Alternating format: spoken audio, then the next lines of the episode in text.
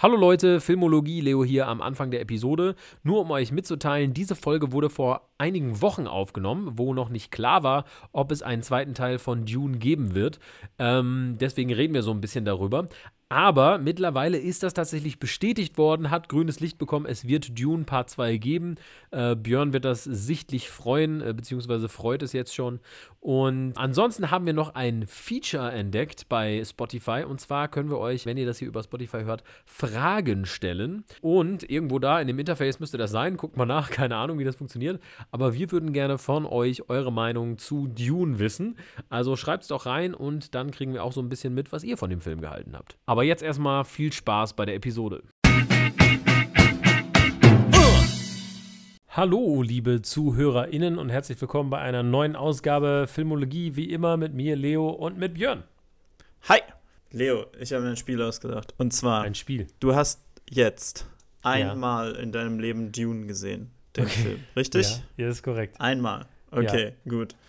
Dann machen wir jetzt folgendes. Ich habe Dune schon mal als Hörspiel gehört und ich habe den Film jetzt zweimal gesehen, seit er Mhm. raus ist. Ich gebe dir jetzt einfach mal ein paar Wörter und du guckst mal, ob du die erklären kannst. Okay, let's go. Okay. Ähm, wir, okay, wir fangen einfach an. Arrakis. Ja, ist ein Planet. Das ist ein Planet, perfekt. Ja, genau. Das ist der Genau. Planet, der auch Dune genannt wird. Genau, ein Wüstenplanet, der auf dem das Gewürz oder der Spice vorherrscht, der ähm, interstellare Reisen möglich macht. Alright, sehr gut. Mhm. Okay, wir können das, wir können danach jetzt einfach die, die so ein bisschen dieses Intro strukturieren, ne? Atreides. Atreides ist eine, äh, auch ein Planet. Nee, doch. Mm, Ja, nein, also eine, eine, eine Familie quasi. Nee, Ja. wie sagt ja. man? Also eine, ja. Also ein Planet wird ja von einer Dynastie geführt, sozusagen, ne? Das stimmt. Ah, aber du, also der, der Planet, also genau, Atreides ist die Familie von unserem Hauptcharakter und das ist eigentlich Ja. so die Familie, der man in Dune so folgt. Ne? Genau, Die, die ja. Familie von Paul Atreides, dem Hauptcharakter von Ja. Dune. Aber der Planet, auf dem die ursprünglich leben, heißt so. nicht Atreides. Ach so. Der heißt okay. Caladan. Ah, ja, ja, okay, Ähm, okay, okay, okay. Ja, genau. Ja. Wo es sehr ei, nass ist und so. Ja. Okay, und jetzt, so, dann gibt es ja noch die Harkonnens und so, das Mhm. ist, sind die Bösen. Genau. Aber okay, und jetzt werden wir, jetzt, jetzt kommen wir zu dem Punkt, was eigentlich Dune so ausmacht, ist, dass es ja so eine reiche und wilde Welt ist. So, Mhm. und jetzt, jetzt, jetzt gehe ich mal durch diese Liste, die ich habe, und wir schauen einfach mal, ob du dich noch daran erinnerst, was diese Sachen Oh sind. Gott. Okay, Ich habe das im Film ja schon kaum auf die Reihe gekriegt. ja, okay, Gom Jabbar. Komm, Jabbar. Was könnte das denn sein? Ähm, Es wird genau einmal erwähnt. Einmal. Und es in genau einer Szene. Sind das die heiligen Bäume? Nee. Nein. Das ist die Nadel, die die Bene Gesserit Ah, Priesterin okay, ihm okay, an okay. die, die. Okay, so, okay. Dann, ähm, was hatte ich jetzt noch? Die HörerInnen Äh, sollen mal fleißig mitmachen hier und zeigen. genau, genau. Wer, wer kennt das alles? Lisan al-Gaib. Das, könntest, das kannst du aber. Nochmal? Lisan al-Gaib. Ist eine Person. Ja. Welche Person? okay, warte, ich suche mir noch einen raus und dann erlöse ich dich. Ähm, äh, ich weiß nicht so genau. Das ist aber nicht der, der. Ähm, warte. Nee, ich weiß es nicht. Lisan al-Gaib ist der, der, also der Messias ah, von den Fremen. okay, okay. Also okay. das, so nennen sie die ganze Zeit Ja. Paul und Ja, seine ja, ja. Mutter. okay. So, okay, äh, warte, ich suche mir noch einen raus und dann, dann hast du es hinter dir. Weil ich finde das gerade sehr witzig. Ich scheiter, vielen Dank. äh, Shai Hulud. Shai Hulud. Ja, das ist der Vater von Shang-Chi. Ah, nein, das ist Wen Wu, come on. Shai Hulud sind die großen Sandwürmer. Ach so, okay. Jetzt, okay, also, es geht um Dune heute. Ähm, Wir haben diese Woche Dune geguckt und waren Genau. beide ziemlich hin und weg damit. Mhm. Und ähm, Ich glaube, außer dass wir bei diesem Film richtig geil finden, wussten wir noch gar nicht so genau, worüber wir jetzt reden, aber ähm, mal schauen. Genau, also ich glaube ja, ähm, ich sag mal so, wir sind ja mit sehr unterschiedlichen Vorkenntnissen reingegangen. Ne? Du kanntest Dune ja schon, also das Hörbuch hattest du gehört, ne? Mm, oder, genau. oder das Buch gelesen, weiß ich jetzt auch nicht, aber äh, du kanntest die Story. Ja.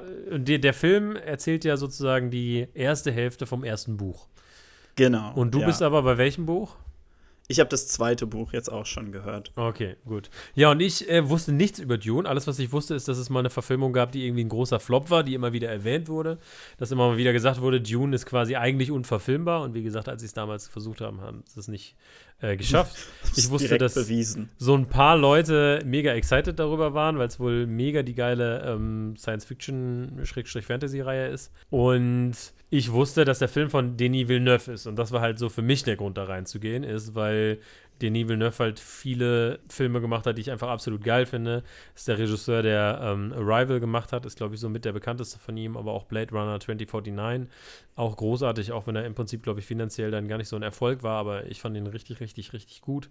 Aber auch die anderen Filme von ihm, Sicario, Prisoners sind so Filme, die viele Leute kennen. Ich finde aber auch einer seiner ersten Filme, Enemy, ist auch irgendwie total besonders. Und für mich ist äh, Denis Villeneuve einfach so ein richtig überzeugender Regisseur, der jetzt aber halt in der letzten Zeit halt sehr viel so ins Sci-Fi gegangen ist, so seit Arrival, danach Blade Runner 2049 und jetzt eben mit Dune, ähm, war es für mich so, okay, wenn irgendwas unverfilmbar ist, das haben ja auch viele Leute gesagt, eine Blade Runner Sequel kannst du nicht machen. Denis Villeneuve würde ich es zutrauen. Das war so mein ja, Gefühl. Das passt sehr gut. Also ich meine, Denis Villeneuve ist ja wirklich ein Regisseur, der eigentlich noch nie daneben gelegen hat, so richtig. Das ne? stimmt, ne? auf jeden Fall, ja. Also ich werde mich immer daran erinnern, ja, also das erste Mal Sicario zu gucken.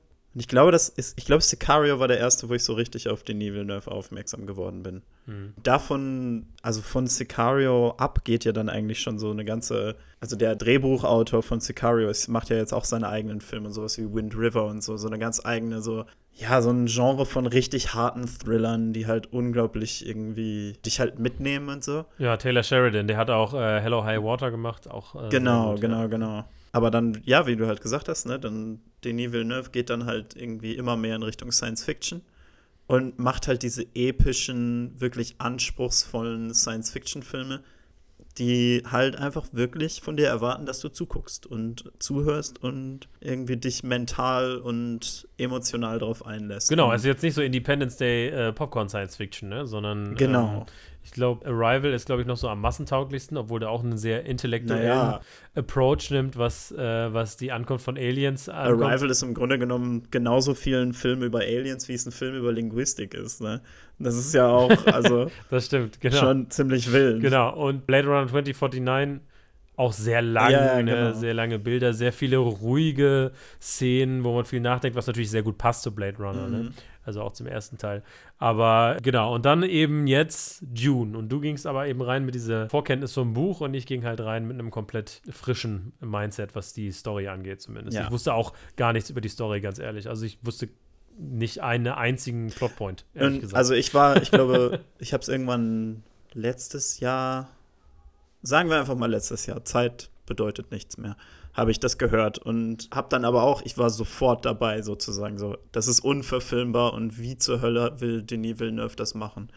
Weil das Buch einfach von der Story her so verrückte Änderungen durchmacht, wo du so denkst, das ist eigentlich gar nicht Mhm. eine Story. Also irgendwie das Buch sind so fünf Stories ineinander geflochten Mhm, und so. mhm, Und die halt teilweise nach komplett anderen Regeln funktionieren. Und das sieht man ja im Film jetzt auch. Also ich glaube, wir halten uns jetzt gar nicht so lange mit nicht spoilen und so auf, aber also ich werde Ja, auf jeden ja. Fall nichts versuchen zu spoilen, was halt nach dem Film noch kommt. Auch wenn es da Sachen gibt, Ja. über die ich so gerne reden möchte, aber ich habe niemanden, mit dem ich drüber reden kann, weil keiner, den ich kenne, Dune gelesen hat. Aber, beziehungsweise die einzigen Leute, die ich so vage kenne, die leben irgendwo, wo Dune erst in drei Monaten rauskommt oder so. Aber erstmal, also für mich, jetzt, wenn wir jetzt mit Leuten reden, die den Film noch nicht gesehen haben, für mich ist das ein Film, ich bin, glaube ich, seit Herr der Ringe nicht so in eine Welt abgetaucht, wie ich es bei Dune jetzt getan habe. Mhm, mhm. Da fällt mir gerade ein, meine Frau hat Dune gelesen übrigens, also von Ja, daher. stimmt. Ja, stimmt, wir haben uns ja äh, ein bisschen drüber. Aber ja, wir haben uns nicht so, äh, wir hatten leider nicht so viel Zeit für im Detail. Aber ja, vielleicht komme ich mal auf den Kaffee vorbei. Aber was ich jetzt einfach sagen würde, also grundsätzlich absolute Empfehlung. Das ist für mich einer der so kinotauglichsten Filme irgendwie der letzten Jahre, wirklich. Also, das mhm, ist so ein Film. Fall, also, Fall. Denis Villeneuve hat über diesen Film gesagt, weil es ja wirklich sehr lange in Diskussion war, kommt er vielleicht direkt auf einen Streaming-Service und so weiter und so fort. Und er hat über den Film gesagt, Dune auf dem Streaming-Service zum ersten Mal zu gucken, ist wie ein Speedboat in der Badewanne fahren. Und es ist so ein guter Vergleich. Weil, und es stimmt ja, einfach, ja. das ist ein Film, der ist für die große Leinwand gedacht. Da muss wirklich alles beben, ja. wenn der Bass irgendwie tönt und so. Ich muss auch ehrlich gesagt sagen, dass ich ähm, jetzt auch schon gedacht habe, ich muss ihn eigentlich auch noch mal ein zweites Mal im Kino gucken. Ich befürchte, dass ich es zeitlich nicht schaffen werde, mhm. aber ich hätte auf jeden Fall noch mal Bock. Ja, ja, ja. Also ich, ich halte es auch immer noch nicht für ausgeschlossen, dass ich mir noch ein drittes Mal angucke, wenn der nächsten Monat noch läuft. aber du hattest jetzt gerade ähm, den Vergleich gezogen zu Herr genau. der Ringe. Und ähm, ich finde es ja witzig, weil Herr der Ringe ja ganz lange auch als unverfilmbar mhm. galt. Und dann aber eben ein Regisseur kam, der es halt irgendwie doch gemacht hat. Und ich muss sagen, ich verstehe den Vergleich und also ich bin immer noch viel mehr, äh, mein Herz schlägt noch viel mehr für Herr der Ringe, muss ich sagen. Aber ich muss sagen, es hat wirklich dieses, ja, und dieses Wort ist leider ein bisschen ähm, schon zu viel benutzt worden, aber es hat wirklich dieses Epische. Mhm. Also es fühlt sich wirklich an wie ein Epos, dass du so den Eindruck hast, es ist eine lange Reise und wie gesagt, das ist nur die erste Hälfte vom Buch. Das heißt, du hast schon ein Stück weit ein offenes Ende und den Eindruck, diese lange Reise geht weiter. Ja. Und in dem Sinne fühlt es sich wirklich, ja, wirklich wie so ein langer Epos an, wie so eine Odyssee. Und jetzt geht es weiter und es fühlt sich alles sehr bedeutend und groß an und, und wichtig. Und das finde ich so toll an diesem Film ja. auch. Ne? Und da, da äh, funktioniert der Herr der Ringe-Vergleich. Ja, und es ist halt letzten ne? Endes, was. Ähm dann halt auch eben sehr viel reinspielt, ist halt eben, dass das wirklich ein Sci-Fi-Epos ist und auch als solches geschrieben wurde, aus halt so, ja, irgendwie gefühlt dieser Zeit, wo halt sowas wie Foundation oder eben Dune oder so ganz groß ist in Science Fiction, wo es halt wirklich darum geht, da werden nicht nur Stories von irgendwie einzelnen Leuten in einer Welt beschrieben, sondern da wird ein ganzes Universum bevölkert. Und also die Dune-Bücher sind halt auch wirklich Geschichten über ganze Gesellschaften und nicht nur über einzelne Leute. Ne? Also ich glaube, das dritte Buch, mhm. was ich jetzt gerade eben schon auf Audible runtergeladen habe, das heißt Children of Dune. Und da geht es halt schon irgendwie um die nächste Generation und so. Und es gibt irgendwie 20.000 Dune-Bücher.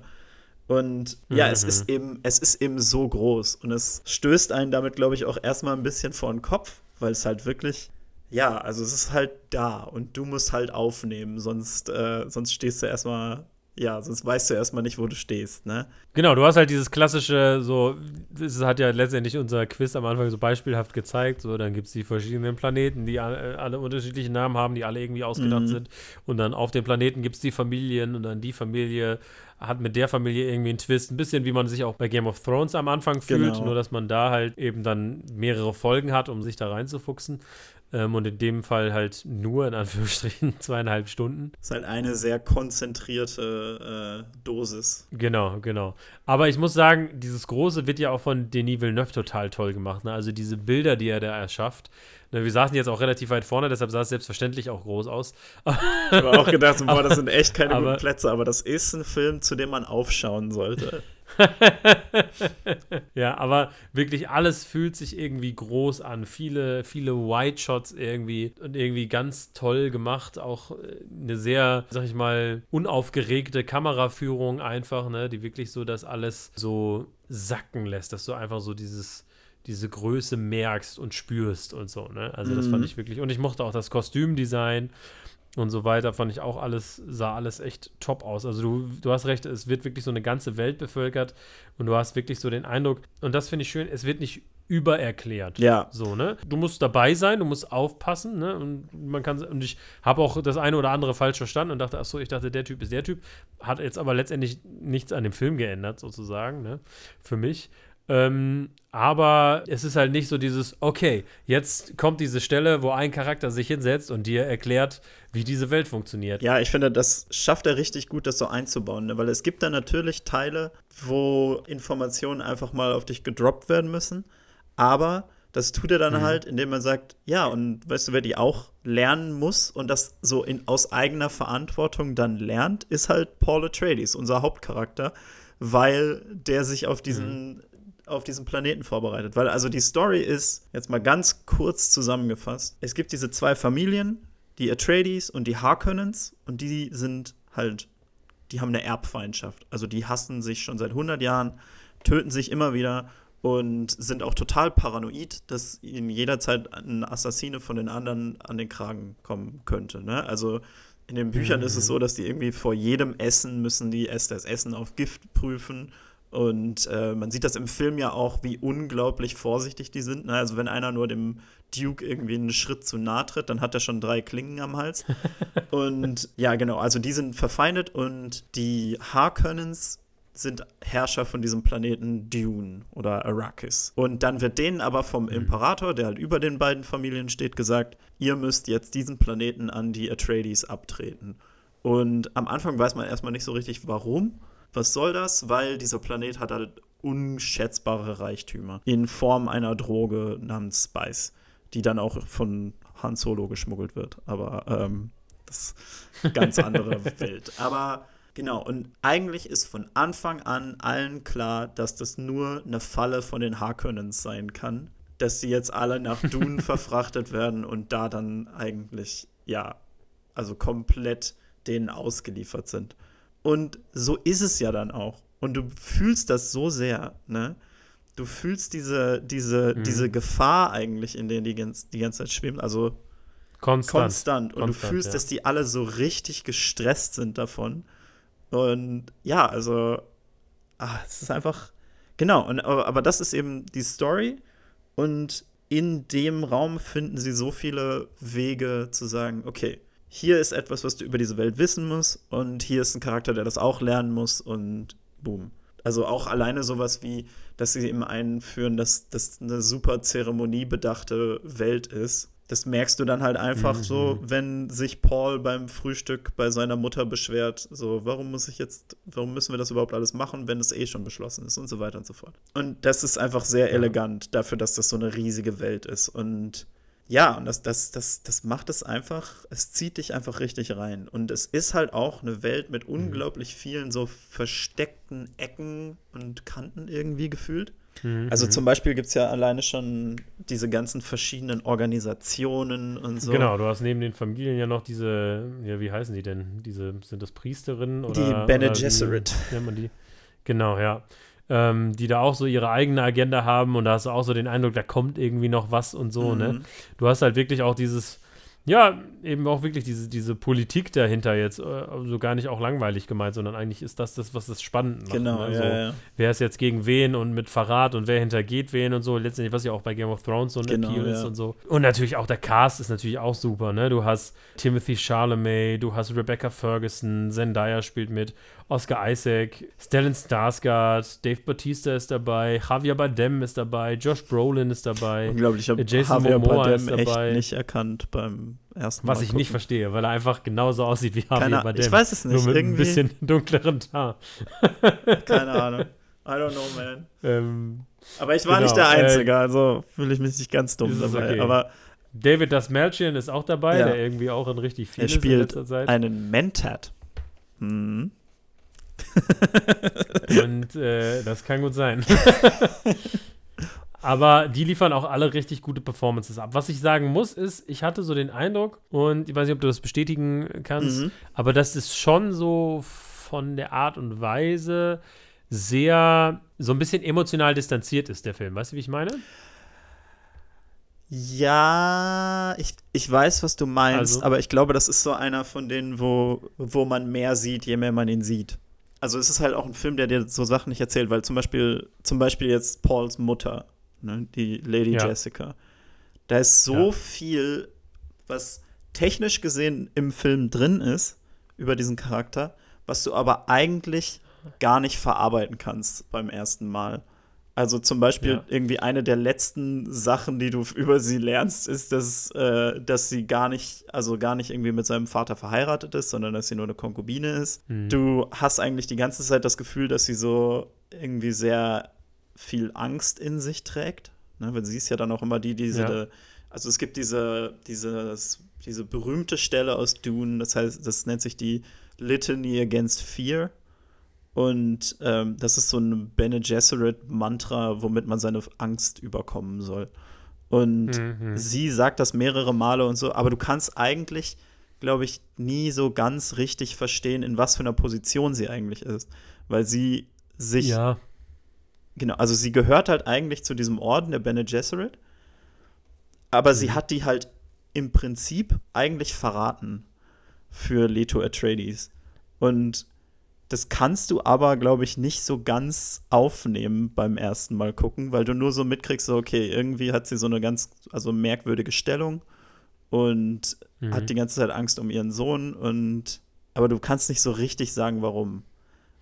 Genau, aber das ist jetzt, also das ist ja auch, was ich meine und was das auch zum Beispiel von jetzt, wenn wir jetzt die ganze Zeit beim Vergleich sind, ich will das eigentlich nicht zu sehr ähm, ausschlachten, jetzt diesen Vergleich, aber wenn wir jetzt bei sowas wie Herr der Ringe sind, wo Mhm. du ja sehr viele, sehr viel Wärme, sehr viel große Ja. Emotionen hast, sehr viel Dramatik, finde ich, ist dieser Film so ein bisschen reservierter, äh, die Kamera und äh, man ist mehr so in so einer beobachtenden Rolle Mhm. und die Charaktere, wie du auch eben sagst, versuchen ja auch viel sich an diese Konvention zu halten Ja. und zeigen dadurch ja auch nicht viel Emotionen. Und auch der Hauptcharakter, muss man ja sagen, in Timothy Chalamet, ist ja auch sehr so ein eher introvertierter, ruhiger siehst- Charakter. Ja, du siehst irgendwie. halt richtig viel auch darüber, so wie die sich wem öffnen. Und das ist halt Teil davon, dass halt diese, diese Charaktere alle richtig ja, tiefe Beziehungen zueinander haben. Ne? Also du, du merkst halt total, also zum Beispiel, wenn halt, wenn halt Paul Atreides und äh, Duncan Idaho sich sehen, ist es halt ganz anders, als wenn er mit Gurney Halleck irgendwie spricht. Übrigens, die Namen Genau, aber- Dune sind der Hammer. Sind, sind geil, ja genau. Aber zum Beispiel so der, der Tod von Duncan Idaho, also Ja. von Jason Momoas Charakter, der, den fand ich schon so, oh nein, habe ich zwar schon gedacht, aber er hat mich jetzt nicht so, er hat mich nicht geflort oder so. Ja. Er hat mich jetzt nicht so emotional mitgenommen wie jetzt so ein Boromir oder so ein Ja. Ned Stark, um jetzt bei, äh, Mm. bei Dings zu Es, bleiben. es, sind, es sind ja die, die, die Vergleiche, die sie anmachen. Ja, aber ich glaube, das liegt halt auch daran, also ich meine jetzt mal ganz von der Basis aus gesehen, der Herr der Ringe, da geht es um Freundschaft, da geht es um diese Verbindung. Ne? Und in Dune geht es viel mehr um Mhm. ja, Vertrauen oder beziehungsweise Misstrauen und so. Ne? Aber ich finde, das, das lässt sich dann halt diese Momente, wenn es dann eben Momente der Wärme gibt, irgendwie noch mehr appreciaten. Ja, also ich, es ist ja auch jetzt gar nicht unbedingt Ja, ja, so ja. als, als. Kritikpunkt gemeint. Es war mehr sowas, eine, eine Observation, dass der Film halt so wirklich und dadurch wirkt er halt auch noch mehr wie so eine, ja, fast so wie so eine Mhm. Legende oder so oder wie, wie so eine, wie so eine, ja, wie so ein Epos eben. Dadurch, dass er da halt nicht so, nicht so tief in das Persönliche reingeht, sozusagen. Und ich habe ja auch, so wie ich das verstanden habe, im Buch werden ja auch sehr viel so die Gedanken Ja, beschrieben total. eigentlich, was Also, der Film ja alles Das Buch hat richtig viel einfach so Interiorität, falls, da, falls das ein Mhm, Wort mhm. ist. Aber ich finde einfach, ach, ich, ich, das ist, mein Problem ist wirklich, dass ich es nicht in Worte fassen kann. Also ich war wirklich von diesem Film auch so ein bisschen erschlagen, aber auch wieder im positiven Sinne, dass ich wirklich so gedacht habe, so, boah, Alter, so, was hier präsentiert wird, ist richtig krass und, und dann auch, wenn diese Schiffe kommen, das finde ich ja auch so Ja. das hat mich tatsächlich so ein bisschen, auch wenn das jetzt vielleicht nicht der Film ist, an den man denken würde, aber hat mich so ein bisschen an Roma erinnert. Ah, okay. Weißt du? Weil, weil Roma hat ja diese Momente, wo du so, ein, so einen Ja. Shot hast und plötzlich verändert sich irgendwas im Hintergrund und plötzlich ändert sich so dein Fokus und die Kamera bleibt eigentlich still, aber in diesem Standbild verändert sich was, dass du plötzlich Ja. irgendwo, irgendwo anders hinguckst, weil irgendwas brennt oder was weiß ich. Und ich fand, Dune hatte das tatsächlich auch manchmal, dass du ein Standbild hattest und plötzlich siehst du von oben so irgendwie Raketen oder Mhm. Bomben oder so reinkommen und plötzlich shiftet so dein Fokus auf der Leinwand quasi in eine andere Ecke und das Bild verändert sich und so. Und so diese, diese krasse Bildsprache hatte der einfach, ne? Das, das fand ich Also ich habe tatsächlich jetzt auch gedacht, wir, wir haben ja immer noch keine ähm, dedicated so Herr der Ringe-Folge gemacht, die muss noch kommen. Aber, ähm, aber ich habe das ja wirklich jetzt so, dass ich jetzt mittlerweile irgendwie jedes Mal, wenn ich Herr der Ringe jetzt gucke, bin ich irgendwie emotional noch tiefer drin. Ne? Und ich glaube, bei Mhm. Dune wird es mir ziemlich ähnlich gehen. Weil ich glaube, je, je mehr du das guckst, desto mehr siehst du da drin. Ich fand es jetzt zum Beispiel beim zweiten Mal, habe ich auch Mhm. noch mal so gedacht, so, boah, wie viel, wie viel eben von dieser, von dieser Wärme in diesem Film einfach von Jason Momoa ausgeht. und wie, mhm, mhm, also wie gut er eigentlich in dieser Rolle ist. Und ich merke das, weil das ist was, ja. was mir jetzt mittlerweile bei Herr der Ringe immer passiert, dass ich jedes Mal irgendwie nochmal so einen anderen Charakter sehe und irgendwie tiefer in den reingehe. Mhm. Und äh, was mir jetzt auch aufgefallen ja. ist, irgendwie Josh Brolin, Gurney Halleck, dass man mhm. so richtig seinen Beschützerinstinkt fühlt weil er nämlich immer derjenige ist, der, wenn einer auch nur einen Schritt zu weit macht, ist er immer sofort mit dem Schwert bei der Hand und so. Ja, ja. Und ich glaube, ja, ich glaube, das ist halt insofern, es kann das, glaube ich, sehr, ja, also ein Film sein, der dich da sehr viel belohnt dafür, dass du dich immer mehr einfühlen kannst in die Charaktere. Mhm. Der, der, das ist ja auch ein Film, der so eine Liebe zum Detail hat. Ja, ne? Also absolut. wirklich, so wie diese Raumschiffe aussehen, die Kostüme, da sind überall so, stecken irgendwie kleine Sachen drin oder hängt irgendwas dran oder so. Also der Film ist auch sehr detailverliebt, ne? Und du kannst mhm. irgendwie eine Szene zwei, dreimal gucken und dir fallen so andere Details an den Kostümen, an dem Setdesign auf und so. Ich finde, also ich muss auch wirklich nochmal sagen, also wirklich dieses Setdesign und diese Kostüme, also wie der aussieht, der Film einfach. Das ist einfach ein richtig schöner Film. Absolut. Also, weißt du, also, ich meine, er sieht einfach toll aus. Einfach, du hast ja auch, das hattest du kurz nach dem Kino gesagt, es gibt ja diese, ähm, wenn die in der Wüste sind, im Prinzip brauchen die ja diese Nasenringe zum Atmen ja, quasi. Ja. Ne? Und das ist eigentlich, wenn du überlegen würdest, deinem Charakter was in die Nase zu stecken, ist was, was eigentlich so überhaupt nicht funktionieren dürfte und so dumm aussehen müsste. Mhm.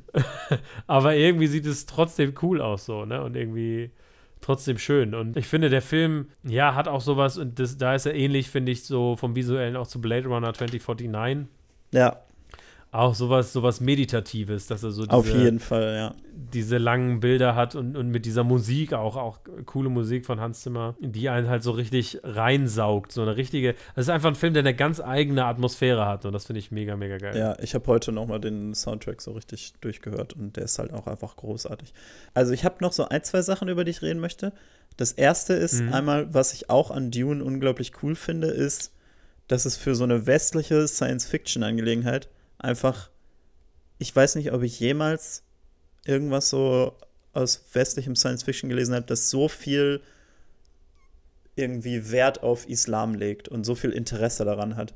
Weil, mhm. ähm, also eine von den großen Gruppen, die halt man in Dune hat, eben sind eben die Fremen. Und die sind halt mhm. sehr stark an Islam ausgerichtet und so ein bisschen Buddhismus. Und das ist halt echt cool und das merkst du nämlich auch, wenn wir gerade über den Soundtrack reden. Das merkst du da nämlich auch, weil das auch sehr eben, also teilweise eben nahöstlich inspiriert, wie drückt man das am besten aus, ist. Ne? Mhm, mhm, und das ist halt letzten Endes, ist es eine Story über halt Kolonialisierung. Und mhm. dafür, dass das halt eben schon so alt ist, halt setzt sich das in so viel Detail eigentlich damit auseinander. Und ich finde das richtig ja, cool, ja. das halt so auch auf der großen Leinwand zu sehen, weil das halt, mhm. ja, also, also wirklich faszinierend ist und ja, sich auch noch in so viele Richtungen entwickelt, über die ich jetzt noch gar nicht reden kann, aber mhm. ähm, so unglaublich gerne möchte. Man muss ja auch sagen, dass trotz allem, auch wenn wir jetzt davon geredet haben, es geht um die Details, es geht irgendwie um diese ruhigen Szenen, um diese langen Szenen, ist ja auch unfassbar viel gute Action drin. Ja, ne? auf jeden Fall. Muss man ja auch einfach sagen. Diese Schlachten, die fühlen sich auch groß an. Diese Sandwürmer, die da vorkommen, sind mega geil. Design finde ich auch sehr, sehr gute Computereffekte, fand ich. Also wirklich. Es gibt einen, wirklich, wirklich es gibt diesen einen Moment und der ist halt irgendwie dummerweise auch im Trailer. Es gibt einen Moment, wo ich finde, dass das CGI ein bisschen schwach ist. Das ist, wenn Paul diese Vision von dem Heiligen Krieg hat. Und, ah, und er da in und dieser er ist dann Rüstung in dieser goldenen Rüstung. Und die, die, ist, ja. die hat so sehr so Iron Man-Vibes, aber nicht die guten. weißt du, wenn er so eine Maske, wenn so der, ja. der Helm abgeht und du merkst so, ah, da ist nicht wirklich ein Helm gewesen. Ja, ja. Aber ansonsten ja, absolut. Also der Film sieht unglaublich gut aus. Ich habe auch schon gedacht, so es gab so mega viele Szenen, wo ich beim zweiten Mal so gedacht habe, boah, ja, also das ist stressig. Es gibt diese Szene, wo, wo einfach ein paar Leute von so einem Sandwurm verschluckt werden, wo gerade eben noch eher, äh, so, so Boden unter denen war. Und, im, ja, ja. und du hast, und ich, da hatte ich so diesen Moment, wo ich so, fuck, ey. Da, da, da war eben einfach, also die sind einfach so flup weg. Und so wie das halt aussieht, ist es halt so, so wie es halt visuell dann ist, ist es halt so, holy shit, man. Das ist schon bedrückend irgendwie auf eine Art, wenn du denkst, oh, ja, der Boden, auf dem ich laufe, könnte auf einmal ein Sandwurm sein. das ist schon stressig. Und dann gibt's, äh, es gibt dann diesen großen Angriff auf Arakin, auf die Stadt. Mhm. Das ist auch, also wenn dann auf einmal die Bomben so vom Himmel kommen und so. Und es gibt dann diesen Moment, mhm. wo dann einfach wirklich die ganze Stadt in die Luft gejagt wird, quasi. Und das ist echt mhm. auch einfach, also ja, das erschlägt dich halt visuell auch einfach. Ja, und auch ähm, Stellan Skarsgards ähm, Stimmt, ja. Charakter, ne? Ja. Der diesen den Baron von den Harkonnen spielt. Genau. Der ist auch so eine richtige, die richtige Präsenz ja, einfach, ja. Ne? Und so, so was total Besonderes auch vom Design her. ja, so. ich hatte auch das Gefühl, also ich glaube, im letzten Trailer für den Film war er irgendwie drin. Aber davor hatte ich das Gefühl, dass sie ihn immer so rausgelassen haben. Weil sie, glaube ich, ja. wussten, dass so, wenn du den das erste Mal siehst und dann irgendwie das erste Mal siehst, wie der sich bewegt und so, ja, das, das ist ja, es hat so eine, so eine sehr ja, das hat dann, düstere. Ja, das hat dann auch so was Mystisches. Genau, ja, mystisch ja. finde ich auch gut. Ja, also ihr hört schon, ähm, wir haben eigentlich nur fast nur Gutes über diesen Film zu sagen und wir haben auch gar nicht so viel gespoilt, fällt mir auf. Ja, ja, ja, absolut. Also das, weil man halt so viel ja. über einfach nur so die ja irgendwie Textur von diesem Film reden kann. Das Ding ist halt wirklich, mhm. ähm, ja, also also ich kann den Film echt nur empfehlen und ich möchte auch, dass alle unsere fünf Leute oder so, die zuhören, ihr müsst da alle reingehen, weil das Problem ist, das ist Dune Part 1 und es ist immer noch nicht irgendwie 100% sicher, dass es Dune Part 2 geben wird, aber ich brauche Dune Part 2 und Dune das Part stimmt. 3. Also Denis Villeneuve, auch jeden Fall haben. Denis Villeneuve hat davon geredet, dass er eine Trilogie machen will und zwar zwei Filme ja. für das erste Buch und dann einen Film für das, ähm, für das zweite Buch. Und ich muss zumindest das erste Buch komplett haben als Film. Weil es wäre so bitter, mhm. diese Story nicht vollendet zu lassen. Und ich denke die ganze Zeit, ich ja. versuche mich die ganze Zeit daran festzuhalten, dass Warner Brothers das Studio ist, die dumm genug waren, Zack Snyder irgendwie noch mal fast 100 Millionen zu geben, nur damit er seinen dummen Justice League-Film in eine Vier-Stunden-Version, ähm, die halt nichts getaugt hat, verwandeln konnte. Und wenn die das ja. Geld locker haben, dann müssen die doch auch für Dune 2 das Geld haben.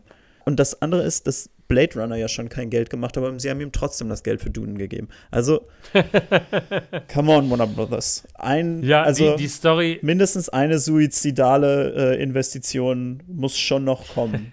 Und ich meine. Die Story macht auch einfach Lust auf ja, mehr, muss man sagen. Keine Ahnung. Jetzt, bis jetzt, ich habe ja jetzt zweimal gesehen und beide Male waren die Kinos komplett voll. Aber ich meine, wer weiß, was das heißt in der heutigen Zeit. Ne? Aber ich habe also den Eindruck, den ich habe, ist, dass die Leute auf jeden Fall drauf abfahren. Und ich meine, wirklich, du brauchst wirklich diesen zweiten Teil, weil jetzt sind ja. wir gerade so an dem Punkt, wo er quasi in so eine neue Welt eintritt. Genau mit diesem neuen Volk unterwegs ist und ich bin so gespannt, was jetzt passiert.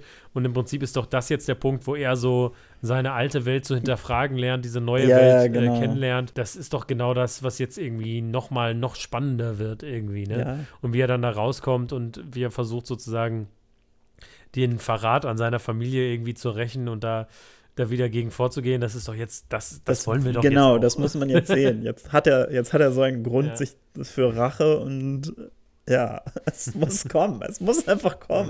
Genau, ja. ja. also ähm, Dune echt nur zu empfehlen. Ich glaube, ich muss ihn auch wirklich noch mal ein zweites Mal gucken. Aber das ist halt wirklich so ein Epos, der was ganz Besonderes ist irgendwie. Ne? Und echt einer der wirklich so Eventfilme des Jahres und wirklich einer, der für die Leinwand ist. Ne? Definitiv. Also irgendwie nächste, nächste Woche oder so, in zwei Wochen kommt James Bond raus, aber fuck James Bond. Ich habe auch diese Woche nochmal Mission Impossible Fallout gesehen. Es ist einfach, ja, sorry, James Bond, du bist überholt. Das ist Dune. Also, der durchschnittliche Deutsche geht ja angeblich einmal im Jahr ins Kino. Und Leute, wenn ihr dieses Jahr noch nicht im Kino wart, Dune, das ist der Film. Und das ist halt auch, also, einfach, ah, es ist so viel. und ich brauche diesen zweiten Teil.